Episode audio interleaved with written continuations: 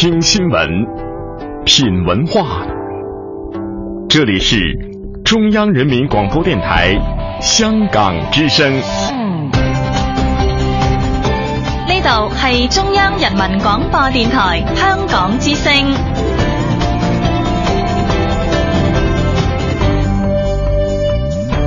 请锁定数码广播三十二台，全天候为您服务。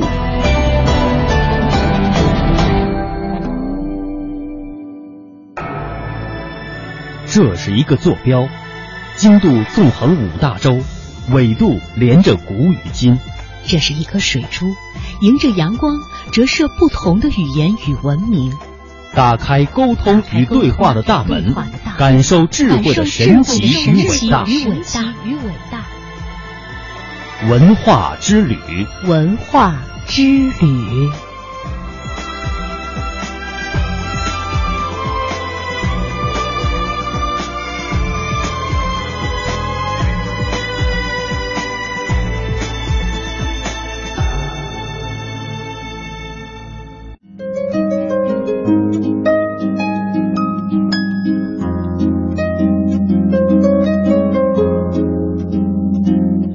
探寻文化渊源，感受文化魅力。听众朋友，大家好，这里是中央人民广播电台香港之声数码广播三十二台的文化之旅节目，我是一谢哲。大家好，我是曼斯。今天我们还是要一开始和大家来说一说电影哈。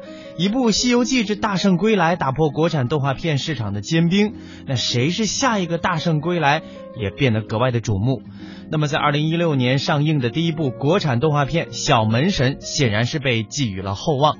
小门神啊，呃，开场不错，不负众望哈。元旦上映首日票房高达两千七百八十二万，比去年的动画电影冠军《大圣归来》的首日成绩高出了一千万啊！当日是刷刷下呃那个创下了华语动画电影首日票房的新纪录。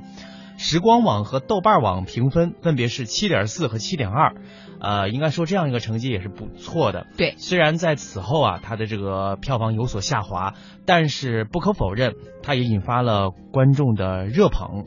那么精美的画面与特效背后交织浓郁的中国情绪，它会成为下一个国产动画电影的奇迹吗？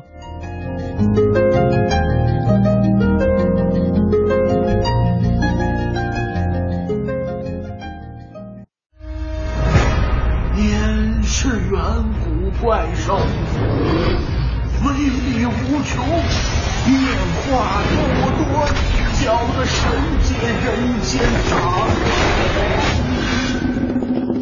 我是门神，我得保护人家。这个封印，封着年。这三个封印在哪儿？就在这里。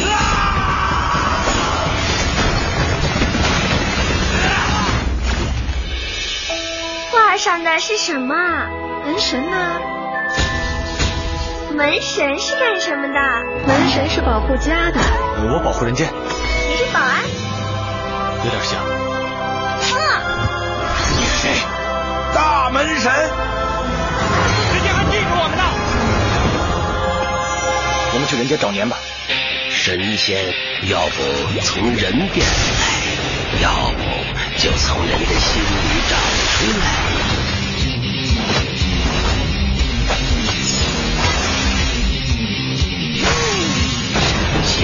神力，但未必有人听。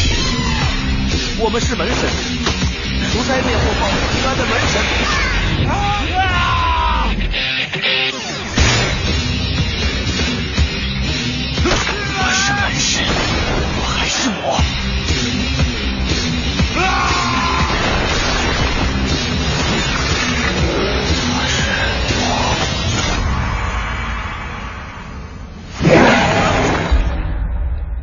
我们现在听到的呢，就是小门神的宣传片，呃，挺热闹的，而且感觉也挺大牌的大片的感觉哈。嗯，没错没错。作为特别热衷于观看动画电影的曼斯，你还看？你还不是？你是不是还没看过？我确实没看过，其实很惭愧，就那《大圣归来》我也没有看过。嗯，因为那那段时间确实很忙，我非常想去看，因为谢哲也在节目当中给大家推荐了好多次。嗯，但是最后呢，还是没有走进影院去观看一下哈。嗯，我相信这个小门神可能给很多像我一样对《大圣归来》没有去观看的这种抱有遗憾的想法，能够是一种填补哈。嗯，呃，虽然说这个单纯的做这样一个比较不一定特别的客观，但是。不能否认哈，就近几年中国的动画电影，它的呃，无论从制作的水准还是剧本的创作，都有较大幅度的提升。呃，我们在观看中国动画电影的时候，可能不再会像以往那样，呃、好像就是总有一种抵触心理，觉得它肯定不如好莱坞的，嗯，肯定不如这个。迪士尼的动画电影哈，对，是的，嗯，因为不是热门的 IP 呢，所以很多人对这部动画片还不是太了解。但是它仅制作费就高达了七千万元，总总投资是一点三亿元，确实是史上最贵的国产动画。那土豆网的创始人王威在离开了视频网站以后，带领自己一手组建的团队，历时二十九个月，打造出被称为可以改变中国动画历史的小门神，也被网友称为最接近好莱坞水准的。国国产动画片，那么这部史上最贵的动画片《小门神》是怎样炼成的呢？嗯，门神的创作啊是起源于一次王威跟家人在东南亚旅游，看到中国古代的门神在当地被保护起来。随着现代社会的发展，人们曾经珍视的传统已经略显可笑了，神话渐渐退出人间。小门神正处于这种新与旧的临界点，神仙不被需要，该如何下岗再就业呢？如何找到自己在人间的位置？哎，这或多或少会反映出现代人的焦灼心态。在小门神的创作期间，追光动画从最初的二十多人到一百九十多名员工，汇集了很多国内顶尖的动画师，其中不乏在梦工厂、皮克斯工作多年的资深人士。但是团队里无一例外的都是华人。王威说：“我们拍中国的故事，所以只能中国人来做。”嗯，这一部动画电影是如何的精益求精啊？我们来给大家提供一些数据。小门神当中一共有一千九百四十个镜头，制作历时二十九个月，每一个动画师一天只能制作一秒动画。一个馄饨店的镜头不到四秒，却用了三百三十七天来打磨修改。啊，我觉得太精益求精了哈！还有更多的数字啊，嗯，小门神的总渲染和小时数超过了《功夫熊猫二》的，还有《超能陆战队》等好莱坞影片，达到了八千万核小时。如果用单核 CPU 完成渲染，那就要花呃这么长的时间，约等于九千年。哦，虽然我不是太懂它的这个数据哈，怎么样一个衡量标准，但是确实是挺骇人听闻的这个，对，耸人听闻的数据。举一个例子啊，就比方说我们做一个广播的专题片，可能成品之后大概也就是十几分钟，嗯，但是我们之前做的各种各样的录音素材加在一起，会有呃几十个小时，或者说是上百小时。嗯嗯嗯，三 D 动画呢，它最重要的后期制作就是渲染。简单来说哈，渲染就是把一大堆的记录模型、灯光、材质等原生态的信息，通过计算机计算生成最终观众看到的画面。那小门神花了如此大力气的制作，确实也不愧为史上最贵的国产动画片了。嗯，刚才给大家说的呢，都是技术层面的。我们再来看看小门神它的很多的文化元素。这个故事啊，发生在神界和当代的人间江南小镇。浙江的南浔啊，就是它的原型之一。导演王威在写剧本之前呢，曾经在江浙一带生活了一段时间，没事儿就开车去上海周围的小镇上住几天。白天游客很多，晚上小镇很安静，老人推着小车出来，那种气氛让他又有了一些伤感。他把人间故事的发生地就放在了江南的古镇，电影的一开头就呈现出古镇的氛围。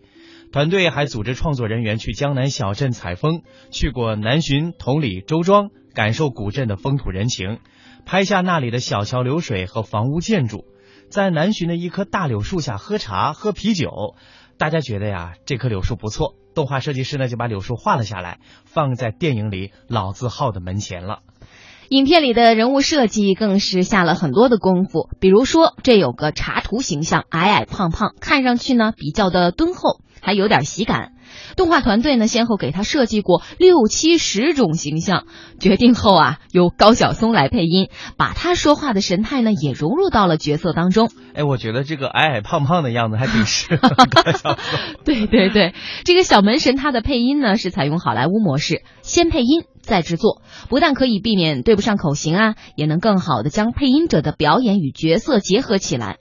不过，比起后期配音，先配音的制作方式工作量要大很多，要求配音演员不但要会说，还得会演。遇到台词修改之后呢，还要重新来配。高晓松就前后配了七次，时间跨度有一年多长啊。嗯，还有啊，就当中另外一位门神叫玉磊，他的形象是比较英武的，甚至呢有一些愤青，而给他配音的呃是锤锤白客。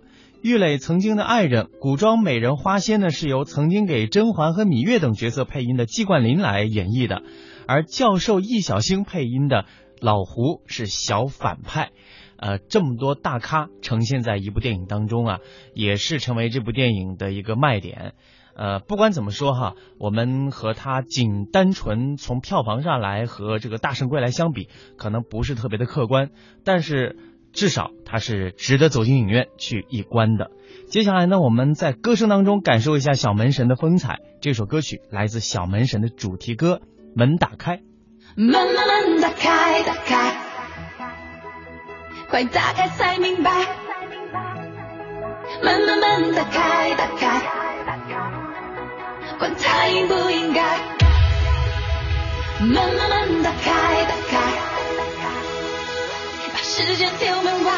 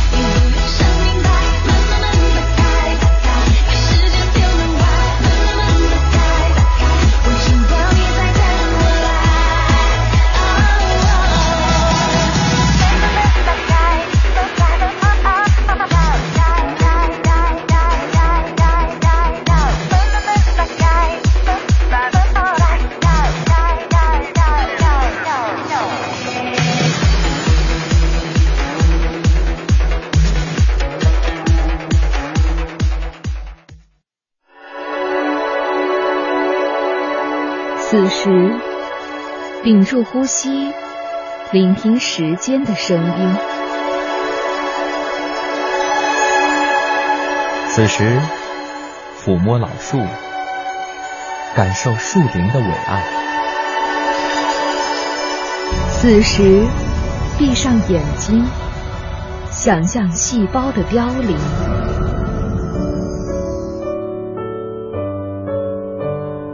当时光流逝时，时光流逝时，唯有经典得以永存。唯有经典得以永存。文化年轮，沉淀经典。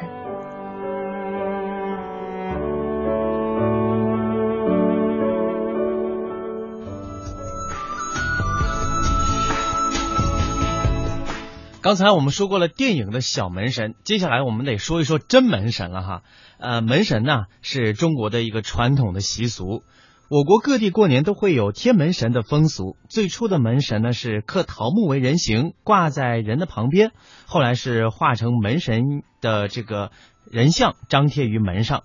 传说中的神荼、郁垒兄弟二人是专门管鬼的，有他们守住的门户，大小恶鬼不敢入门为害。在唐代以后呢，又有画猛将秦琼、尉迟敬德二人呃的人像为门神的，还有画关羽、张飞像为门神的。这门神像啊是左右户各一张，后代常把一对门神画成一文一武。其实这个门神在中国的习俗传统习俗当中的演变也是一个过程。接下来呢，我们就从历史的朝代当中来捋一捋，看看门神都发生过哪些变化。嗯，我们首先来看一看远古期的门神。最早的门神呢，是用桃木雕刻成的两个桃人。据说呢，他们就是远古时期皇帝派来统领游荡人间群鬼的两位神将，就是神荼和郁垒的化身。除了《山海经》的记载之外，汉代的诸书皆记载这样的传说。传说东海的杜。杜朔山又叫做桃都山上有一棵大桃树，枝干曲盘三千里，树下有两个神仙，就叫做神荼和郁垒，他们是兄弟俩，都拿着猥琐看守那个祸害人类的不祥之鬼，一旦捉住便绑了喂虎。后来呢，人们用两块木板挂在门的两边，用来驱鬼辟邪。左扇门叫神荼，右扇门叫郁垒。然而，真正史书记载的门神却不是神荼和郁垒，而是古代的一位勇士，叫做程庆的。在班固的《汉书·广川王传》当中记载，广咱去的殿门上曾画有古勇士程庆的画像，短衣大裤长剑。在唐代呢，又出现了一位门神钟馗，他不但捉鬼，而且吃鬼，所以人们常在除夕之夜或端午节将钟馗的图像贴在门上，用来驱邪辟鬼。传说呢，钟馗捉鬼的本领啊，以及威望比神荼和郁垒要高很多。钟馗原来是陕西终南山人，少时即。及才华重，也就是他很小的时候就才华非常的出众，在唐武德中赴长安参加武举考试，仅因为相貌丑陋没有中举，于是恼羞成怒撞死在殿阶上。唐高祖听说以后，特别赐给了红冠袍予以安葬。后来唐玄宗偶患体病，请了许多医生来救治，但是效果不佳，在宫廷上上下下都很着急。一天晚上，唐玄宗睡着以后，忽然梦见了一个小鬼偷窃宫中财物，就沿着殿墙边来逃跑。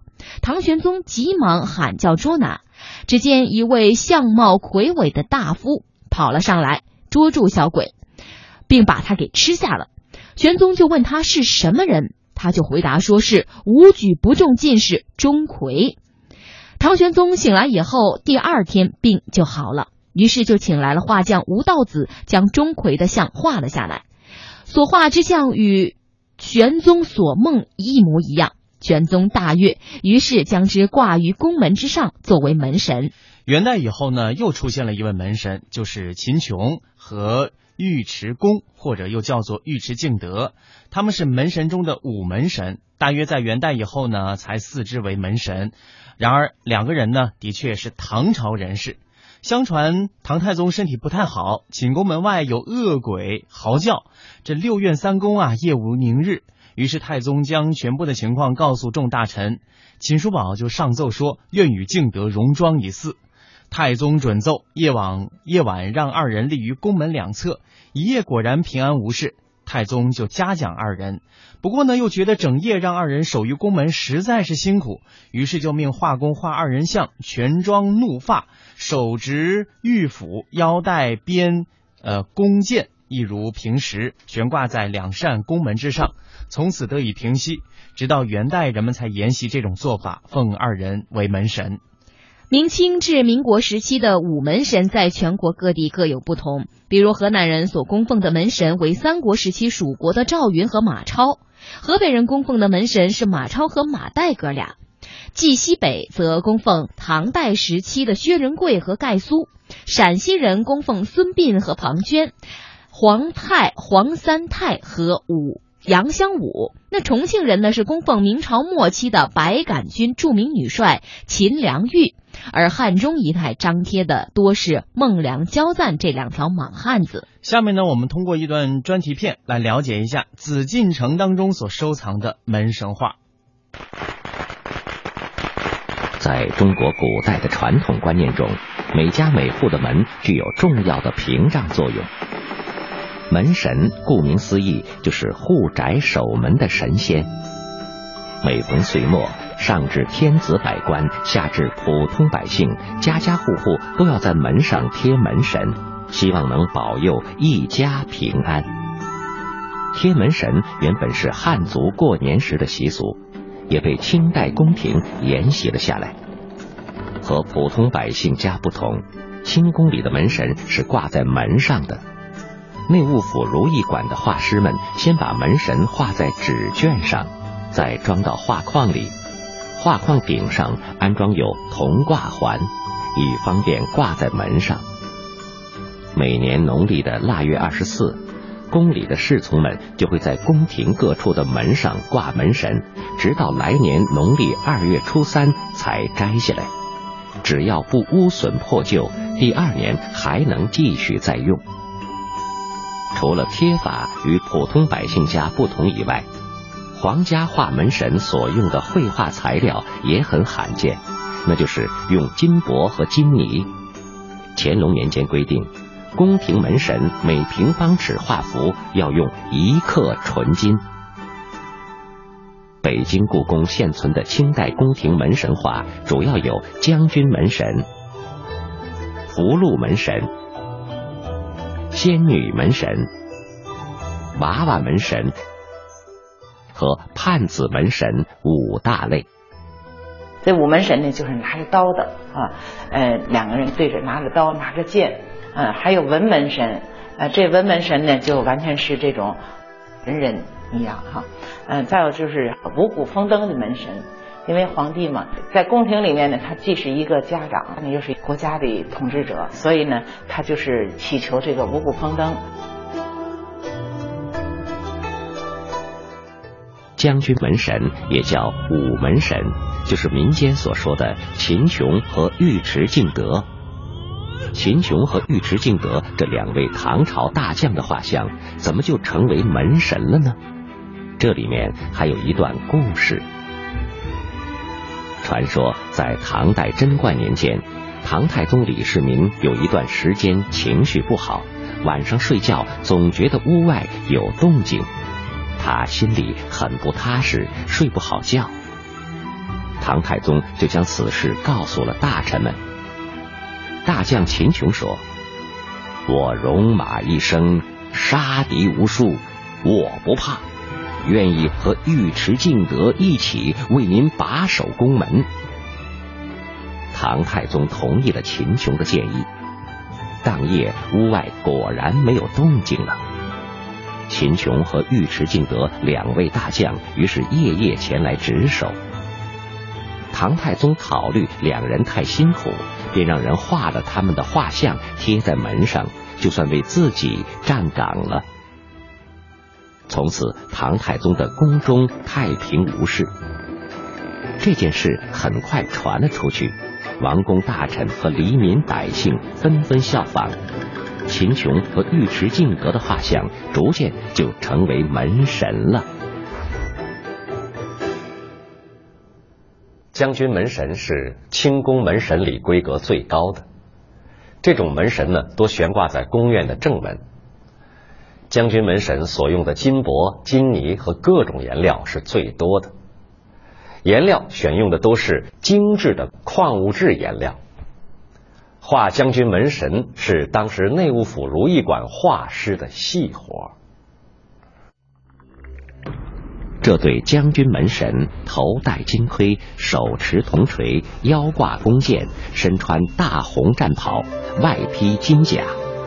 左侧的尉迟敬德紫面环眼，连鬓虬髯；右侧的秦琼白脸凤目，五柳长须。在灰蓝色祥云的映衬下，采用贴金手法描绘的盔甲显得光彩炫目。福禄门神也称文门神，他们大都是古代文官装束。头戴展翅纱帽，腰系玉带，脚穿云头朝靴。这对福入东海门神，右边的身穿红色官服，手中托盘和头部上方的仙器中画有红色蝙蝠和如意；左侧身穿绿色官服的门神，手里的托盘和头部上方的仙器中画有冬瓜和海棠。蝙蝠、如意、冬瓜、海棠这四种图案组合起来，每个当中取一个字，寓意福如东海。判子门神一般所画的是判官钟馗的形象。传说中的钟馗不但能捉鬼，而且还吃鬼，所以人们常在除夕之夜将他的画像贴在门上，用来驱邪避鬼。常见的钟馗形象大都是抱头求然，眼如环，鼻如钩，耳如钟，头戴乌纱帽，身穿大红袍，脚穿黑朝靴，右手持剑，左手捉鬼，怒目而视，一副威风凛凛的模样。这幅挂在养心殿养心门上的判子门神，身穿绿袍，手持护板。手抓一只红色蝙蝠，举到眼前，寓意福在眼前。童子门神也叫娃娃门神，多挂在后妃寝宫。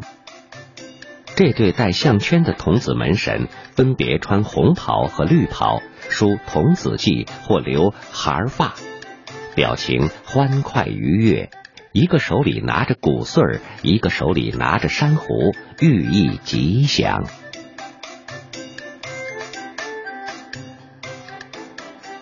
用童男童女的很欢快活泼的形象做门神，这个我想当时应该是用于后宫的啊，因为封建社会有男女之大防啊，那么后宫里边都是女性。啊，贴上这个男门神不合适，所以呢，改用小孩儿，而且也有呢，哎，符合他们期盼早日生子的这个吉祥寓意在里边。用女性形象来做门神，在民间极为少见，但在清宫里就有这种门神。这对仙姑门神身穿绿紫衫和蓝粉衫，肩披薄飘带，身后背着装满寿桃的竹篮。寓意福寿双全。由于传统因素，清代满族女性的社会地位比较高，出现女门神也就不足为奇了。今天我们仍然可以从北京故宫所收藏的《万国来朝图轴》。雍正十二月行乐图册等清宫绘画中，清楚的看到皇宫大门上挂着的门神。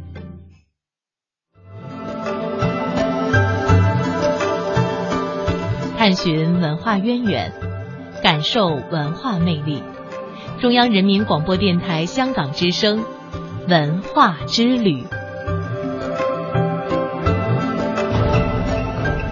香港国际交流前沿。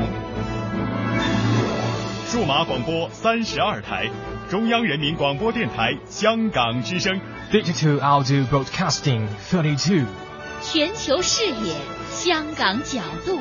香港之声，香港之声，中国声音，中国声音。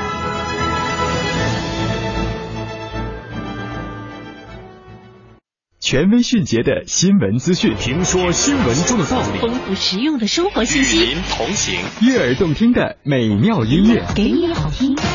欢迎登录各大手机软件应用商店，搜索“华夏之声”或“香港之声”，您就可以下载到软件，实时收听，随时点播华夏之声、香港之声节目。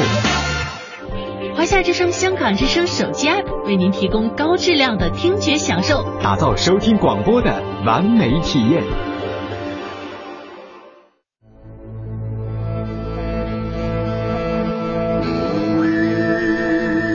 这是蒙古族特有的喉音演唱技法——呼麦。在天高地阔的草原，呼麦之音宛如天籁。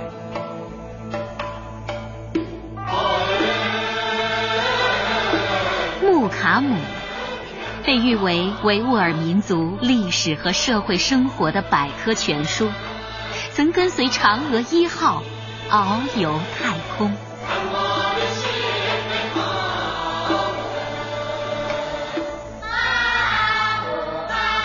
起源于两千五百年前春秋战国时期的侗族大歌，多声部，无伴奏，自然和声，音乐轻灵，意蕴悠远。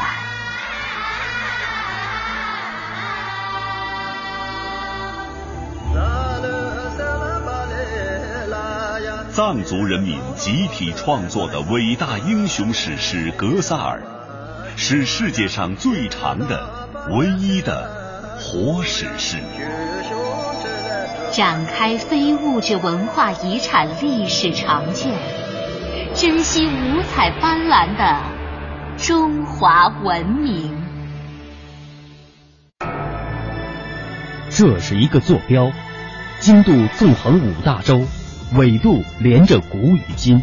这是一颗水珠，迎着阳光折射不同的语言与文明，打开沟通与对话的大门，感受智慧的神奇与伟大。文化之旅，文化之旅。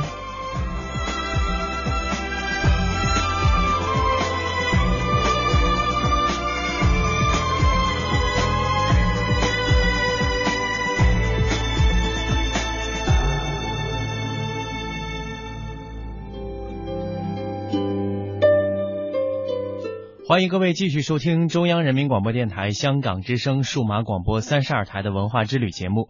接下来继续为您播出《成语知多少》。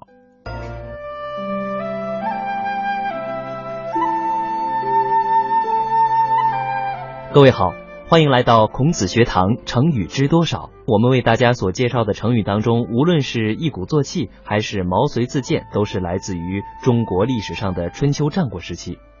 在这个时期涌现出了很多著名的军事家和外交家，当然了，思想家和文学家在这一时期也是辈出的。中国传统文化当中的很多核心思想和精神就产生于春秋战国时期。而今天呢，让我们一起沿着历史的足迹前移，来到秦朝末年。当时项羽和刘邦拥立楚怀王，跟秦朝抗争。经过了几年的征战，刘邦和项羽的大军基本上夺取了天下。而项羽此时废掉了楚怀王，自立为西楚霸王，并且分封了天下土地给王侯数人。刘邦呢，被封为了汉王，都城在南郑。但是刘邦并不甘心居于项羽之下，于是他在谋士张良、萧何，还有大将军韩信等人的帮助下，在公元前二零二年击败了项羽，登临帝位，国号为汉，定都长安。而刘邦就是历史上有名的汉高祖了。今天要亮相的第一个成语就来自于那个兵荒马乱的峥嵘岁月当中。约法三章。公元前二零七年，刘邦进了武关，秦王子婴派了五万兵马驻守瑶关。刘邦为了攻破这座城池，彻夜难眠。最后，他找来了张良商量对策。先生，这守城容易，攻城难呐，您有什么妙计吗？主公。我这里有一招草木皆兵的办法，不知可否用上？哦，先生快说。主公，您可派兵在瑶关左右的山头上插上无数面旗子作为疑兵，在秦军疑惑的时候，派大将周勃带领咱们的全部人马从东南方向突然杀进去，必定起到骑兵的效果。好，太好了，就依先生说的做。刘邦的部队顺利的斩了秦军主将，消灭了这支秦军。随后，刘邦的军队进了关，一路经过坝上，到了咸阳。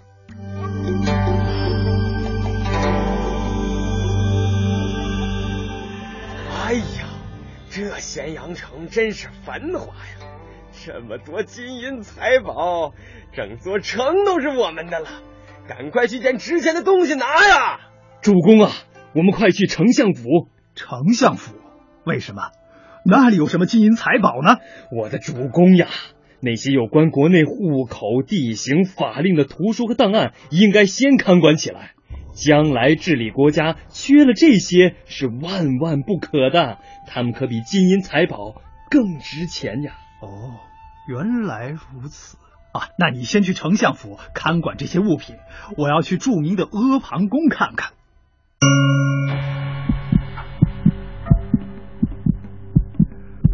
哎呀，真是名不虚传，名不虚传呐！这么富丽堂皇的宫殿，宫女也这么漂亮，让我躺在这龙床上感觉一下。哎呀，真是舒服啊！真好啊，真好啊！正在刘邦躺在龙床上想入非非的时候，他的部将樊哙闯了进来，一看刘邦陶醉的样子，赶紧上前劝阻：“沛公，您是要打天下，还是要做富家翁呢？您还不明白吗？就是这些穷奢极欲的东西，让秦国亡了。您还敢要这些吗？”还不快点回到坝上去吧！这时，张良也从丞相府赶过来了，他也对刘邦的做法不赞成。对呀，主公，樊将军所言极是，您不能这样啊！刘邦被这两个亲信一点拨，警醒了起来。他起身叫人封了库房，自己回到坝上的军营里去了。第二天，刘邦召集了各县的父老乡亲，昭告天下。乡亲们，你们吃秦朝的苦头已经吃够了。从今天起，秦朝的法令一律废除。太好了，将军！太好了，将军！你啊！同时，我要跟诸位父老乡亲定三条法令：第一，杀人要偿命；第二，打人的要办罪；第三呢，这偷盗的也要办罪。犯罪的轻重是犯罪的轻重而定。约法三章的成语就是这么来的。百姓们在得知刘邦的约法三章之后，都非常高兴，纷纷拿着牛羊肉、酒和粮食来慰劳刘邦的将士。从那个时候起，刘邦的军队给关中的百姓留下了好印象，百姓们都希望刘邦留在关中做王。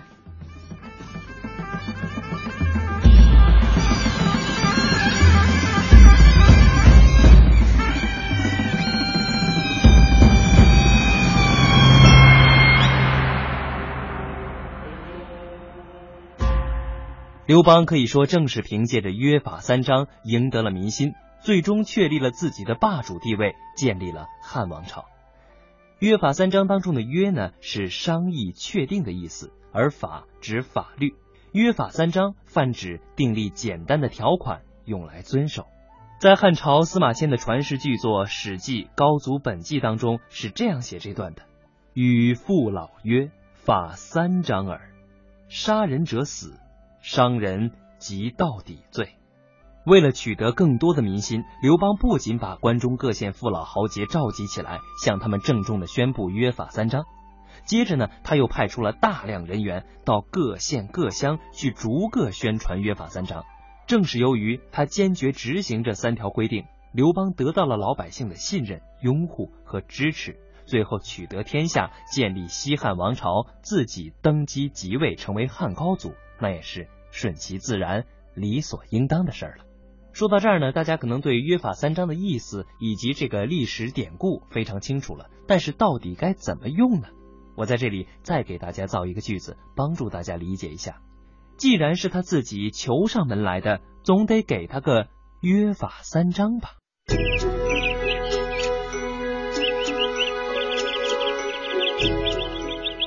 眠不觉晓，处处闻啼鸟。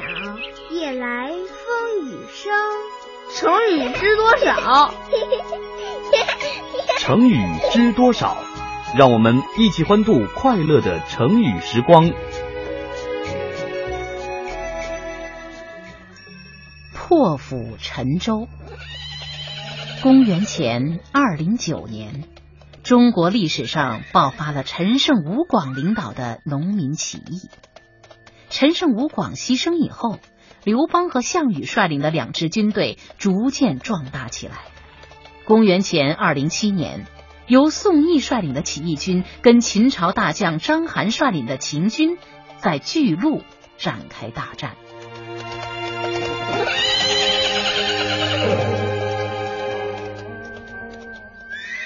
我宋义凭借三寸不烂之舌讨好怀王，好不容易执掌了兵权，这手下有了些人马。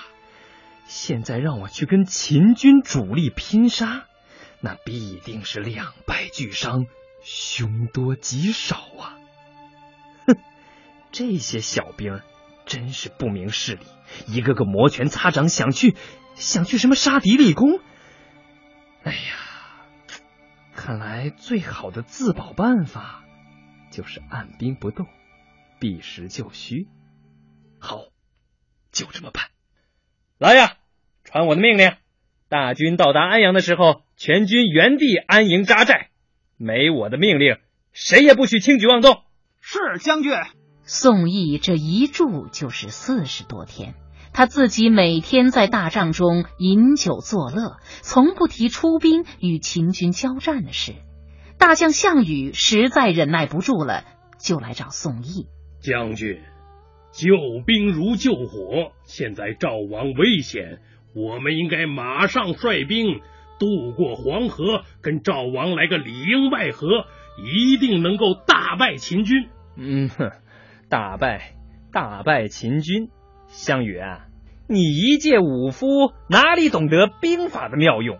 我们的目标是消灭秦军，不只是跟他们交战。嗨，你不交战怎么消灭？嘿嘿，依我宋义的意思，先让秦赵拼个你死我活。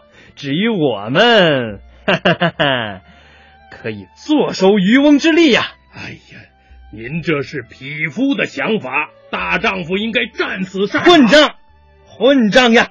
敢这样蔑视我！我告诉你，项羽，在战场上冲锋打仗，我宋义比不上你。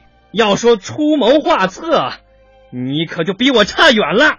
哼，好，那咱们走着瞧。哼，来呀，传我的意思，打起仗来，大家应该像虎狼那样凶猛。但是谁要是不服从命令，格杀无论。项羽是个火爆脾气，当然咽不下这口气。一天早上，他全副武装的跨进宋义军帐，再次要求立即出兵救赵，惹得宋义大发脾气。我的军令已下，难道你项羽要以头示令吗？我要借头发令！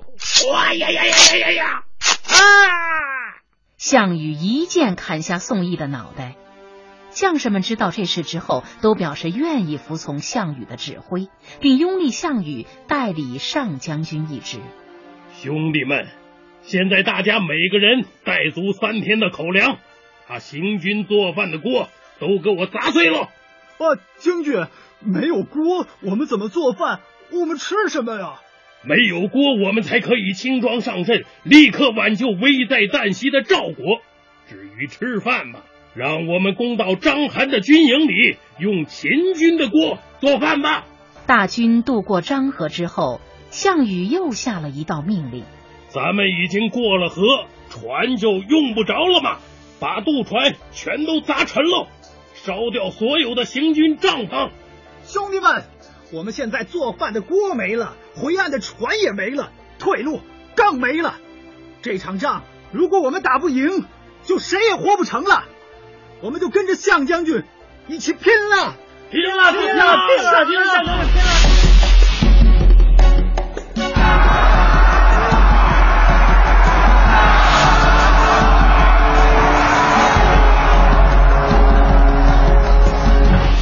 军最终以少胜多，把秦军打得大败，杀死了秦将苏角，俘虏了王离。章邯带着残兵败将，急忙后退。从此，项羽做了上将军，诸侯的军队都归他统帅。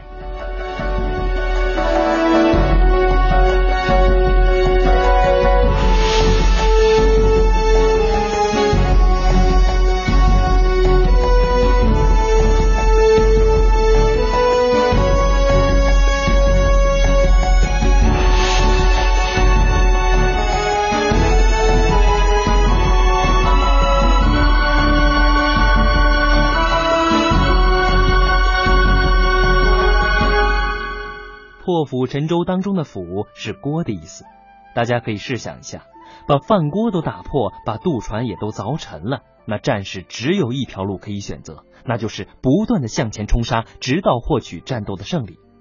所以破釜沉舟比喻是不留退路，非打胜仗不可，也就是下决心，不顾一切的干到底。《孙子兵法》当中所说的“焚舟破釜”，虽然也表示了誓死决战的意思，但是还是没有形成后来我们经常说到的这个典故故事。一直到司马迁所写的《史记》当中所记载的项羽破釜沉舟时，才具备了后人所说的典型性，以破釜沉舟来表示下定了决心，义无反顾。说到这里呢，我就用破釜沉舟来给大家造几个句子。只要我们有破釜沉舟的决心，就能克服学习上的各种困难。战士们毫不畏惧，怀着破釜沉舟的决心，英勇的冲向敌人。怎么样？这样造句之后，您是不是对破釜沉舟的意思和它的用法完全了解了呢？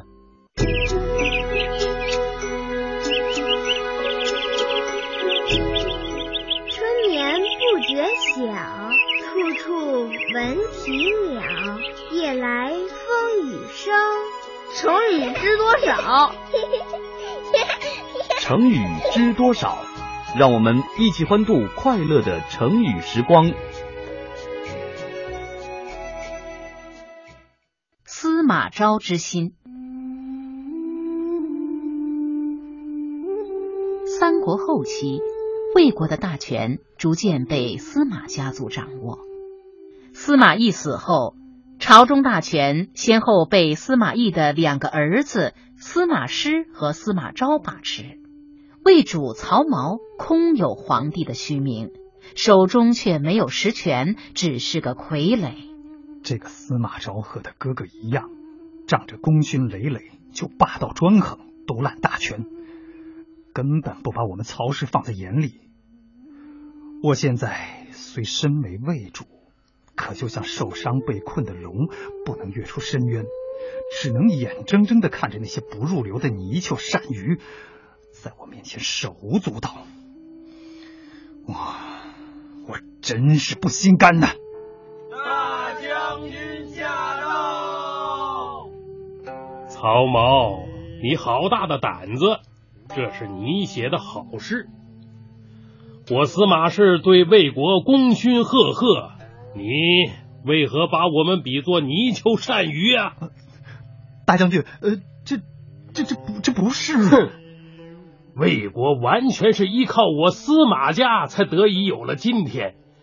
你要是不安分，待在宫中做你的皇帝，休要怪我每天就无情了。司马昭走后，曹髦仔细分析司马昭刚才说的话，觉得司马昭篡夺帝位之心已经是昭然若揭了。曹髦担心自己有朝一日也会像之前的魏主曹芳一样被司马昭废掉，于是曹髦暗中召集侍中王审、尚书王经、散骑常侍王业等亲信大臣，密谋对策。哎呀，三位爱卿啊，司马昭他大权独揽，野心勃勃，他想要称帝之心，连过路的人都知道。我绝不能坐以待毙，等着他将来废掉我。今天我决定和你们一起去讨伐他。你们看，诏书我都已经写好了，只等三位和我一起将他公之于天下。这这，陛下，陛下，万万万万使不得呀！从前鲁昭公不能容忍季氏专权。结果是失败亡国，被天下人耻笑。现在这司马昭专权，并非一天两天的事儿了。朝廷中他的爪牙也不是一个两个，而这宫中肯听命于您的，实在是太少了。您这赤手空拳，拿什么去讨伐呀？如果不成功的话，恐怕祸患更大，性命都保不住啊！还请陛下慎重考虑。从长计议，可我实在是忍无可忍了。我已下了决心，做好了死的准备，还有什么可怕的？何况，只要我们计划周详，不一定会死。王婶和王爷清楚的知道，曹髦根本不是司马昭的对手，如果行事，肯定必死无疑。他们生怕司马昭以后会治他们的罪，立刻溜出大殿，直奔司马昭府中告密去了。可曹髦却心急如焚，他不及准备，就拔出宝剑，登上马车，带领宫中侍卫仆从三百来人，向司马昭的府邸进发。陛下，你不好好待在宫中。拿着剑刃，难道是去要打猎吗？大胆！我乃当朝天子，想出宫都不行吗？你们拿着弓箭冲进宫来，难道是想杀君谋反不成？这个肯定杀掉了！你们这些胆小怕事之徒，司马公平日养你们是干嘛用的？难道不正是为了今天这样的时刻吗？哎，那怎么办呀？这个司马公平时对咱真好呀，这种关键时刻就一个支持犯上的。司马公有令，只要死的。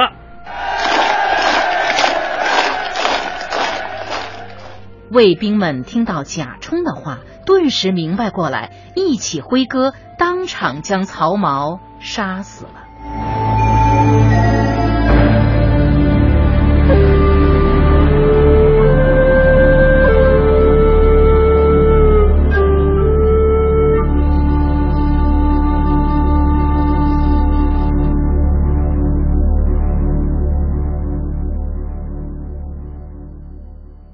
这个司马昭为什么有这么大本事，可以把当朝的皇上逼上死路呢？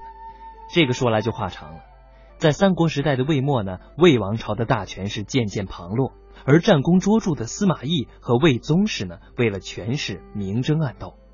后来司马懿在洛阳发动了政变，诛灭了曹爽集团，而从此魏国的实权就被司马氏所掌握了。司马懿的两个儿子司马师和司马昭也都握着军事重权，尤其是我们这个典故当中所说的司马昭，他在位的时候到了大将军，权重一时啊。他大肆的屠杀曹氏家族成员，进而呢威逼魏帝曹髦让位于他。司马昭杀了曹髦之后，又立曹奂为帝。到了司马昭的儿子司马炎执政时，干脆彻底废除了曹奂，自立为帝。也就建立了后来的西晋王朝。司马昭之心，说到这里呢，有朋友可能要问了：你们这后面好像还有半句话吧？没错，司马昭之心，路人皆知。后人呢用这句话来比喻人们所共知的阴谋或者野心。在这里呢，要给大家解释的是，路人并不仅仅代表路上的人，而是说这里所有的人，比喻人们所共知的野心。好了，今天就让我们在中国历史的长河当中稍稍停歇一下，借古论今，吸取成语和它背后故事当中所总结出的宝贵的经验教训，古为今用，千万不要重蹈覆辙了。感谢您收听孔子学堂成语知多少，再见。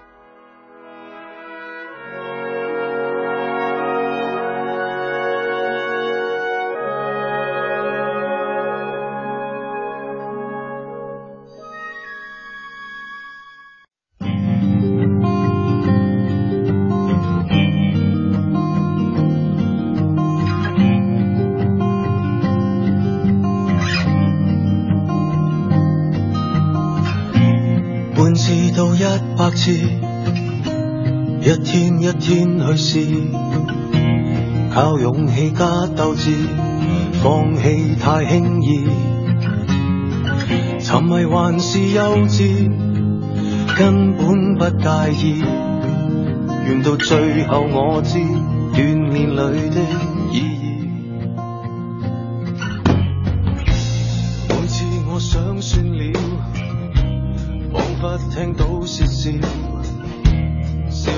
差半秒，